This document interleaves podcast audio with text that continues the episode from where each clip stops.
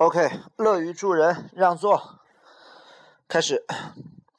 Today is my father's birthday. In the early morning, I went downtown and bought him a gift, which took me a long time and exhausted me because choosing a right and satisfactory gift for parents, as we know, is not as easy as for friends.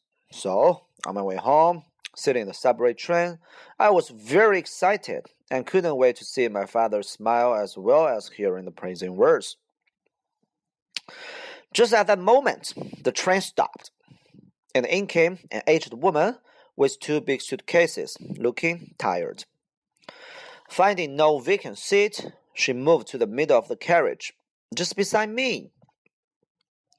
My physical tightness made me not stand up immediately at first. This caused a real mental suffering. I hesitated for a minute, but finally I rose from the seat and let her sit down. Oh, thank you, dear, she said and smiled. It's my pleasure, Grandma, I replied happily.